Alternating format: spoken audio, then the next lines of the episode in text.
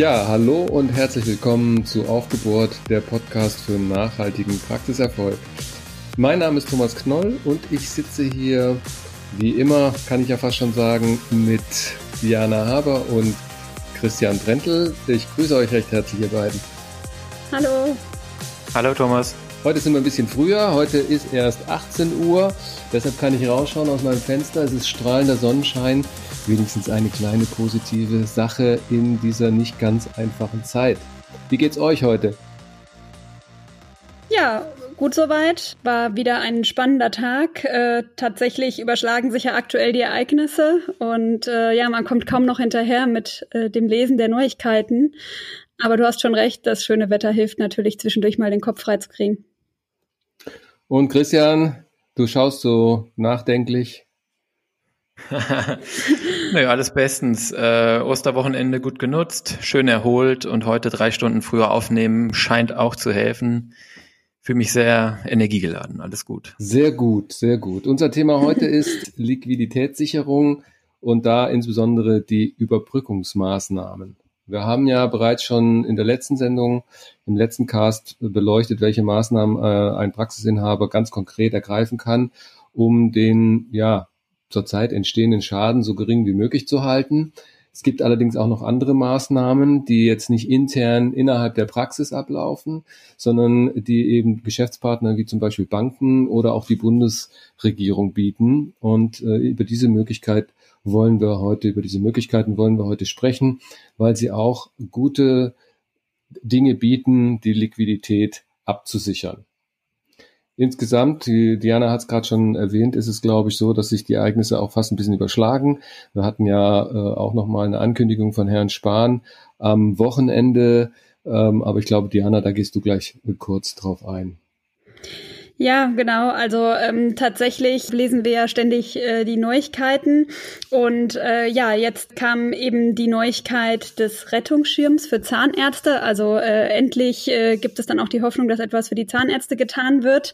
Das haben wir natürlich. Ähm, im Detail verfolgt und ähm, auch schon uns äh, ja erste Informationen dazu gesammelt. Ähm, wir haben gerade eine ähm, Folge online gestellt. Da ging es auch um das Thema Umsatz. Ähm, als wir diese Folge aufgenommen haben, war dieses Thema Rettungsschirm noch nicht aktuell. Ähm, insofern werden wir dazu natürlich auch ein kleines Update geben. Christian, vielleicht hast du ein paar erste Gedanken dazu. Ja, ich denke, der eine oder andere oder vielleicht sogar die meisten Hörer werden es gelesen haben. Es gab dieses Interview von Jens Spahn übers Wochenende, die Details stehen tatsächlich leider noch nicht fest, aber der Rettungsschirm soll auf die Zahnärzte ausgeweitet werden. Das ist ja erstmal eine gute Nachricht. So wie es aussieht ähm, oder so wie man es gelesen hat, sollen mindestens 90 Prozent der Vergütung des Vorjahres jetzt auch für das Jahr 2020 erstmal weiter äh, sozusagen gezahlt werden. Von dem Betrag, der dann eventuell zu viel äh, sozusagen vereinnahmt wurde, dürfen die Zahnärzte dann 30 Prozent behalten. Es wird also hier dann im nächsten Jahr zu einer Abrechnung nochmal kommen, wo man dann den zu viel erhaltenen Teil ein Stück weit zurückgeben muss. Aber ich glaube, in Summe ist es auf jeden Fall schon mal ein Schritt in die richtige Richtung. Wir ja. werden natürlich eine Folge dazu machen, äh, wenn es aktuelle Infos gibt, wenn die Details bekannt stehen. Ja, Absolut, das haben wir uns fest vorgenommen. Aber sicherlich ist trotzdem eine gute Einleitung für heute denn wir wollen die Maßnahmen aus der letzten Folge ergänzen und darauf eingehen, was wir denn jetzt noch tun können, die vielleicht noch vorhandene oder vermutlich, je nachdem, vorhandene Liquiditätslücke dann noch auszugleichen. Hier gibt es noch ein paar Möglichkeiten und ähm, ich denke, dass wir da jetzt drauf eingehen sollten, zum Beispiel auf das Thema Tilgungsaussetzung bei der Bank. Hier ist es ganz wichtig, dass ihr äh, die Banken ansprecht. Und das ist äh, meines Erachtens, oder ich glaube, kann das für uns drei sagen, eine gute Möglichkeit, die Liquidität kurzfristig äh, zu verbessern. Und ähm, ich denke, wenn man ein gutes Verhältnis zu deiner Bank hat, dann ähm, kann man mit ihr da wunderbar drüber sprechen. Ähm, gibt allerdings auch unterschiedliche Erfahrungen, äh, die der ein oder andere Praxisinhaber mit seiner Bank gemacht hat. Äh, Diana, ich glaube, da kannst du noch ein bisschen was uns zu sagen. Ja, also ich äh, habe natürlich jetzt mit einigen Kunden in den letzten Tagen darüber sprechen können. Ähm, ich merke jetzt schon, so in den letzten drei Wochen hat sich das Bild da deutlich verändert. Also am Anfang äh, war da sehr viel Frust. Ähm, denn viele haben natürlich gleich daran gedacht, mit der Bank zu sprechen ähm, und eine Tilgungsaussetzung zu bewirken. Allerdings äh, ja, waren am Anfang nicht gleich alle Banken äh, mit dabei und ähm, die Banken waren da teilweise zumindest ein bisschen zurückhaltend. Das lag sicherlich auch daran, ja, dass intern vielleicht noch nicht ganz geklärt war, wie damit umzugehen ist. Äh, schließlich äh, ja, kam die Krise relativ plötzlich für alle. Jetzt mittlerweile kann man äh, tatsächlich feststellen, dass die Banken da schon ähm, ja, mehr Hilfestellungen geben und die meisten Banken auch bereit sind, äh, die Tilgungsraten für zumindest einen gewissen Zeitraum, die meisten machen sechs Monate, auszusetzen. Aber vielleicht fragen wir mal unseren Banker dazu. genau. Ja, ähm, also ich war tatsächlich auch ein bisschen überrascht. Die eine oder andere Bank hat sich zunächst schwer getan mit diesen Tilgungsaussetzungen wir haben eigentlich da gehört, dass insbesondere kleine Banken da relativ, äh, relativ agil waren. Es gab wohl auch noch regulatorische Hürden, aber diese Hürden scheinen jetzt aus dem Weg geräumt. Die Tilgungsaussetzung sollte jetzt prinzipiell möglich sein. Wichtig ist natürlich, so eine Tilgungsaussetzung äh, schiebt natürlich auch nur auf. Ja? Also den Kredit, den ich heute und nächsten Monat nicht tilge, den muss ich natürlich am Ende der Laufzeit dann äh, ähm, ja umso mehr tilgen. Von daher glaube ich wichtig im Blick zu behalten, ähm, das ist eine Maßnahme, die sofort hilft. Die meisten Banken sollten das hoffentlich unproblematisch jetzt äh, anbieten. Aber es ist natürlich auch insbesondere dann sinnvoll, wenn das günstige Kredite sind. Ja. Ansonsten kommen wir auch gleich nochmal drauf im, im, im weiteren Verlauf sicher, gibt es natürlich auch die Möglichkeit, sonst ähm, neue Kreditlinien zu ziehen, was ja für den Zahnarzt, für die Zahnärztin erstmal so aussieht, als ob die Bank jetzt einen neuen Kredit verkaufen will, aber man muss ja ehrlich sein, diese Tilgungsaussetzung ist tatsächlich nur was für ein paar Wochen oder ein paar Monate und wenn dann eine größere Lücke klafft, dann muss wahrscheinlich ein neuer Kredit äh, notfalls aufgenommen werden. Ja, wichtiger Punkt. Also ähm, ich glaube, die wenigsten denken jetzt schon daran, dass sie eben dann diese Tilgungsaussetzung auch wieder beenden müssen. Das gilt bestimmt auch für die privaten Kredite, oder? Ja, absolut. Bei den privaten Krediten gilt das eins zu eins. Wir haben auch hier gehört, dass es, ähm, dass es Kunden gelungen ist, den privaten Baukredit zu stunden, die Tilgung zu stunden. Aber klar, die Zinsen laufen weiter und am Ende des Tages muss dann am Ende getilgt werden. Hm.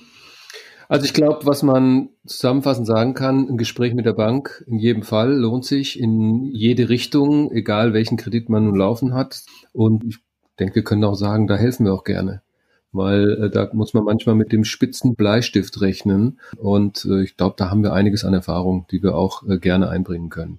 Absolut. Ja, das war der Bereich der Banken. Ähm, es gibt, glaube ich, aber noch weitere Möglichkeiten, äh, zum Beispiel das Finanzamt. Genau. Also das Finanzamt hat auch reagiert und hat äh, dem Steuerpflichtigen die Möglichkeit eingeräumt, fällige Steuerzahlungen zinslos zu stunden. Das ist natürlich äh, eine gute Möglichkeit, ähm, aber auch die Herabsetzung der Vorauszahlungen auf die Einkommenssteuer und auch die Körperschaftssteuer. Also das Finanzamt ähm, hat da wirklich ja sofort reagiert und einige Möglichkeiten geschaffen. Ähm, vielleicht ein weiterer Punkt, der nicht ganz unerheblich ist, dass derzeit auch auf Vollstreckungsmaßnahmen verzichtet wird und es eben auch keine Säumniszuschläge geben wird. Also da braucht man momentan wenig Angst haben. Wichtig ist, dass man sich eben darum kümmert. Ja, und das heißt, man kann auch wahrscheinlich sich an seinen Steuerberater wenden und mit ihm die individuellen Möglichkeiten besprechen. Genau. Und ich glaube, die Versorgungswerke, die haben auch noch äh, reagiert. Auch hier gibt es die Möglichkeit, dass die Versorgungswerke äh, im Rahmen der, der Corona-Krise ihre Beiträge anpassen, beziehungsweise dass die Beiträge gestundet werden. Die Regelungen sind hier allerdings durchaus verschieden und äh, da muss man genauer hinschauen. Ja, genau. Also tatsächlich äh, unterscheiden sich die Regelungen von Versorgungswerk zu Versorgungswerk. Also es ist ganz wichtig, dass man mit dem jeweiligen Versorgungswerk Kontakt aufnimmt und die Möglichkeiten bespricht. Ähm, ich habe jetzt ja kürzlich erst mit Kunden gesprochen, zum Beispiel hier in Hessen, aber auch heute einem Zahnarzt aus Baden-Württemberg. Und äh, die haben mir bestätigt, dass es dort sehr einfach ist. Also ein formloser Antrag ähm, per Post oder Fax in Hessen. In Baden-Württemberg geht das Ganze online, dass man seine Beiträge stunden möchte. Man gibt einfach an, die Höhe, die Dauer und vielleicht auch den Wunsch auf Zahlung des Mindestbeitrags und dann wird das Ganze bearbeitet und das geht relativ schnell.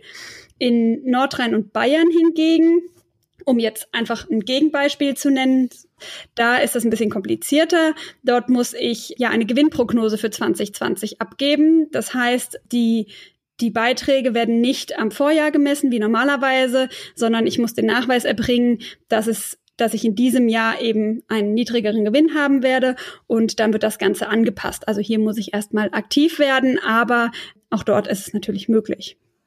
Okay, das ist, glaube ich, auch eine sehr interessante Möglichkeit. Wenn jetzt die Maßnahmen nach wie vor nicht ausreichen, um die Lücke zu schließen, dann gibt es natürlich noch eine weitere Möglichkeit. Ja, da gucke ich mal wieder in die Runde unseren ehemaligen Banker an und halte mich dezent zurück. Ja, klar, also wenn die Aussetzung der Tilgung und die Stundung der Steuern und natürlich auch die Stundung der Versorgungswerke nicht ausreichen sollten, dann haben wir natürlich die Möglichkeit, zusätzliche Kredite aufzunehmen. Das ist sicherlich auch sozusagen in der Reihenfolge zu betrachten. Und hier stellt sich natürlich die Frage, ja, welche Möglichkeiten habe ich jetzt hier? Ja. Ich glaube, ganz wichtig ist, dass man, dass man die Kredite nach ihren Kosten und auch nach ihrer Flexibilität beurteilt. Aus Sicht der Bank wäre es natürlich äh, sozusagen wünschenswert, jetzt keine neue Kreditlinie aufzumachen, vielleicht einfach eine Erhöhung des Kontokorrenz anzubieten. Da muss ich natürlich aufpassen, das sind eigentlich immer die teuersten Kredite direkt nach der Überziehung des Kontos sozusagen. Ja, also Überziehung ohne Kontokorrent ist das absolut teuerste Mittel der Wahl. Zum Glück muss man sagen, gibt es jetzt sozusagen neben den Kreditangeboten, die die Banken sowieso vielleicht machen, noch eine weitere Maßnahme. Denn hier hat die Bundesregierung zusammen mit der Kreditanstalt für Wiederaufbau ja schon seit längerem im Prinzip ein Programm draußen, wo 80 bis 90 Prozent der Kreditrisiken durch die KfW getragen werden. Und das wurde jetzt sogar nochmal aufgestockt, so dass es jetzt den KfW Sofortkredit gibt. Der gilt für Unternehmen ab 10 Mitarbeiter. Da fällt also nicht jede Praxis drunter, aber wer mehr als 10 Mitarbeiter hat und die Praxis schon vor dem 01.01.2019 eröffnet hat, der hat über dieses Programm die Möglichkeit, relativ bürokratiearm bis zu 500.000 Euro Kredit aufzunehmen. Das gilt bis 50 Mitarbeiter und wenn man über 50 Mitarbeiter hat, dann sogar bis zu 800.000 Euro. Das sind also schon beträchtliche Volumina, die man da abrufen kann. Und das Schöne an diesem Kredit ist eben, dass die KfW hier 100 Prozent des Risikos übernimmt. Das heißt, die Hausbank, über die die Beantragung immer läuft, hat kein Risiko, macht auch keine Risikoprüfung und sollte von daher eigentlich auch dieses Angebot immer machen. Die Kredite, die über dieses Programm laufen, haben zum Beispiel einen Zins von drei Prozent. Das ist jetzt nicht super günstig, aber wenn man sonst keinen bekommt ähm, und in der jetzigen Situation ist das auch nicht jetzt irgendwie ähm, katastrophal teuer und die Laufzeit ist zehn Jahre. Ich glaube, wichtig ist, dass man da tatsächlich mit der Hausbank spricht. Beantragung, wie gesagt, über die Hausbank. Und wenn man ein leichtes Zögern verspürt, dann ruhig hartnäckig bleiben. Das sind eventuell für die Bank nicht die attraktivsten Kredite, weil es hier äh, eine fixe Provision von der KfW nur gibt. Aber unseres Erachtens auf jeden Fall eine Möglichkeit, wenn man sonst Probleme hat, an einen Kredit zu kommen, einen, einen sehr soliden Kredit abzuschließen. Und die zehn Jahre Laufzeit ermöglichen natürlich auch, den dann in Ruhe zu tilgen. Je nach Größe wird das unter Umständen nötig sein.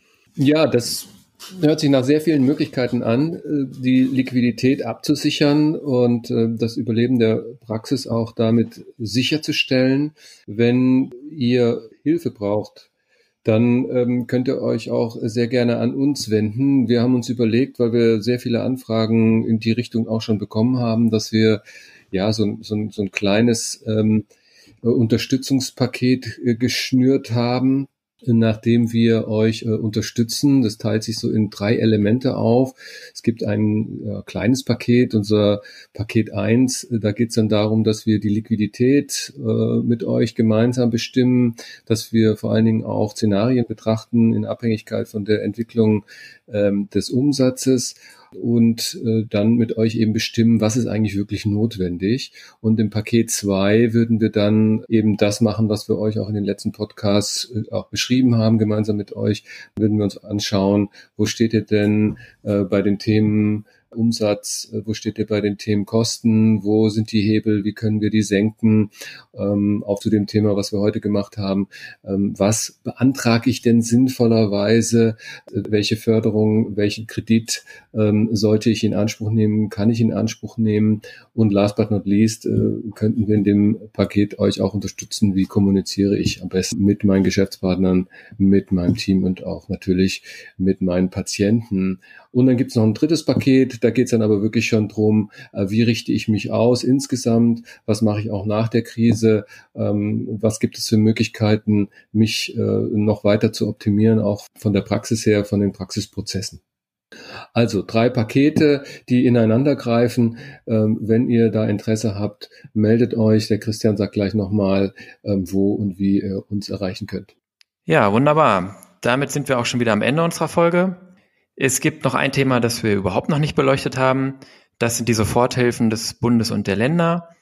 Dieses Thema möchten wir in der nächsten Folge unseres Podcasts ähm, ja, näher erläutern und euch erklären, welche Möglichkeiten es auf der Stelle eben noch gibt. Wenn ihr euch für das Paket interessiert, das der Thomas eben skizziert hat, oder wenn ihr Fragen zu den Themen unseres Podcasts habt, zu den Dingen, die wir heute besprochen haben, wenn ihr Themen habt, die wir in der nächsten Folge gerne aufgreifen sollen oder einfach Lob oder Kritik, dann könnt ihr uns wie immer gerne eine E-Mail schreiben. Das macht ihr einfach, indem ihr schreibt an fragen@aufgebohrt-podcast.de oder auf Instagram und Twitter. Da könnt ihr uns folgen oder auch Direct Messages schreiben. Da sind wir unter dem Handle aufgebohrt. Vielen Dank und bis zum nächsten Mal. Ciao, ihr zwei, macht's gut. Tschüss. Ciao, ciao, bleibt gesund.